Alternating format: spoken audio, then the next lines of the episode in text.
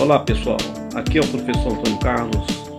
Estou aqui mais uma vez para apresentar o Urbanismo no Podcast, um canal voltado para arquitetura e urbanismo, onde tem como objetivo principal a divulgação do conhecimento.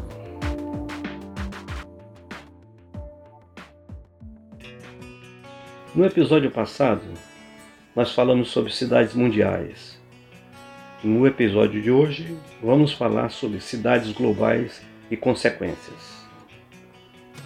Então vamos ao nosso episódio.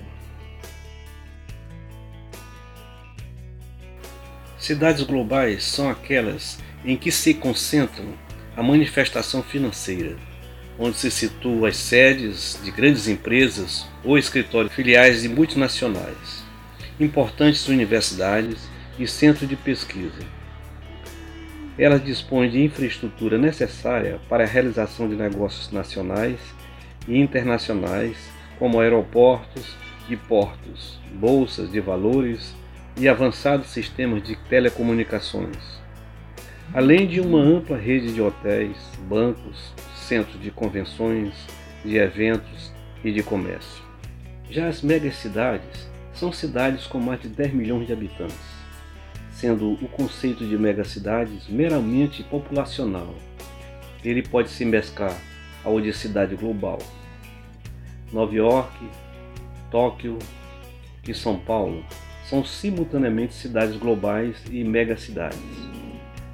A Europa apresenta diversas cidades globais que, entretanto, não são megacidades.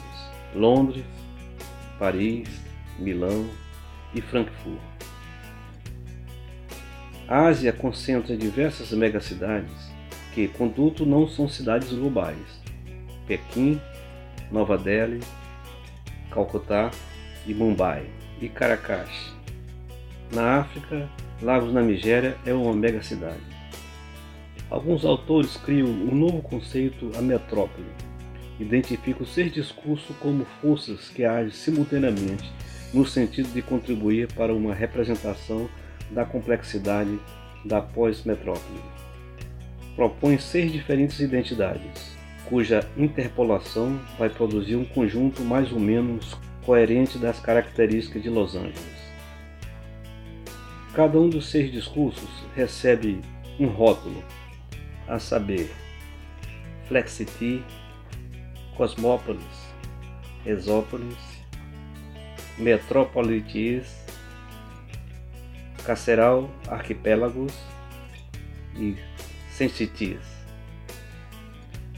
Diferentes narrativas que, juntos, capturam um instantâneo da pós-metrópolis com toda a fragmentação e ambiguidade que essa possui. Flexity refere-se respeito à reestruturação econômica da pós-metrópole, a partir da decadência dos setores industriais e o crescimento de um largo setor de economia informal. Cosmópolis fala sobre a estruturação de novas hierarquias econômicas de grandes cidades a partir da globalização do mercado. Exópolis refere-se ao crescimento exterior da metrópole, a produção das cidades de imagens e dos Essúbios, que são assentamentos periféricos aos subúrbios. Metropolarities dá conta da reestruturação do mosaico social da cidade, com o desaparecimento da dicotomia centro-periferia e o surgimento de um fluxo contínuo entre as diversas localizações geográficas da pós-metrópole gerando o surgimento e o desaparecimento de pequenos centros econômicos, sociais flutuantes. Carceral, arquipélago, fala da absorção com a segurança, condomínios fechados, vigilância eletrônica, dado fundamental na pós-metrópole. Finalmente, Sensity, cidade de simulação, refere-se às paisagens e à vida urbana simulada cada vez mais realizada em espaços virtuais e de simulação.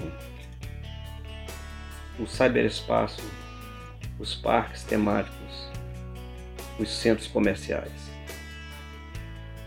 Após metrópole, seria reunião de todos esses discursos em uma mesma entidade territorial. Autores também apresentam argumentos para as grandes cidades referente à condenação das cidades contemporâneas. Cria o conceito de metápolis ou metametrópole, que pode ser definida como um conjunto de espaços nos quais pessoas, atividades econômicas e territórios são integrados no funcionamento cotidiano de uma metrópole. Uma metápolis constitui geralmente um depósito de empregos, de habitats e de atividades. Os espaços que a compõem são profundamente heterogêneos e não necessariamente contíguos. Uma metápolis compreende pelo menos algumas centenas de milhares de habitantes.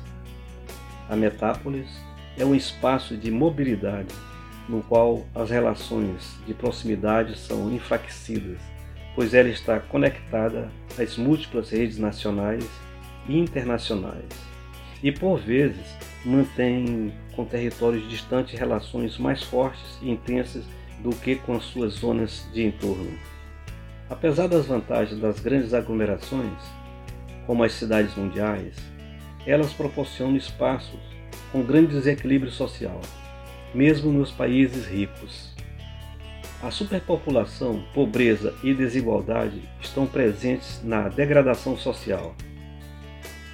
Situação onde se faz necessário a aplicação de políticas urbanas comprometidas com as questões sociais e tentar intervir de forma a resolver a fragmentação do tecido urbano e do estado precário na oferta de trabalho.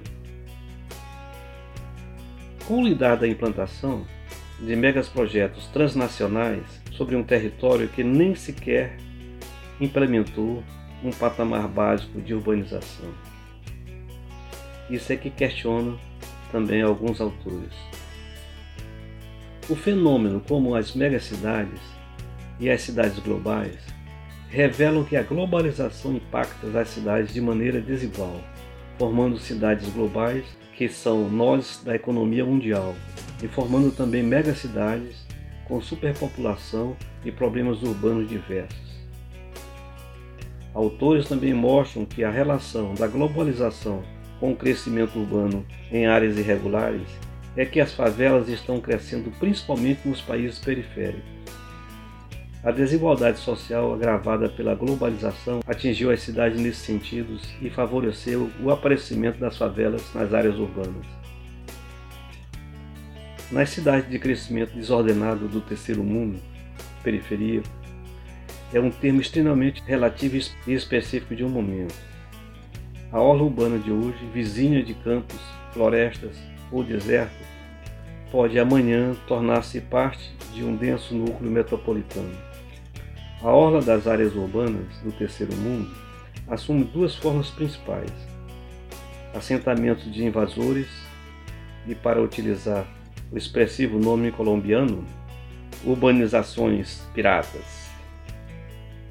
Ambos geram paisagens faveladas, com grandes percentuais de habitações abaixo do padrão e construído pelo próprio morador, com pouco fornecimento de infraestrutura. Esse episódio teve como base os seguintes autores: E.W. Soja, F. Escher, B.L. de Oliveira, M. Davis e Um Habitat. Bom, chegamos ao final de mais um episódio. Desta vez falamos sobre as cidades globais e consequências.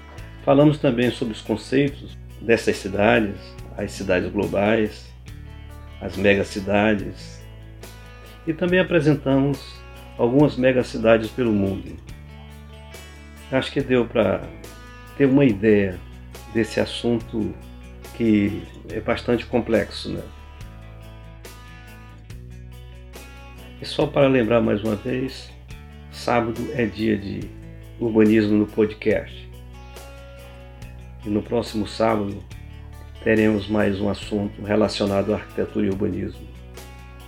Um grande abraço a todos e até lá.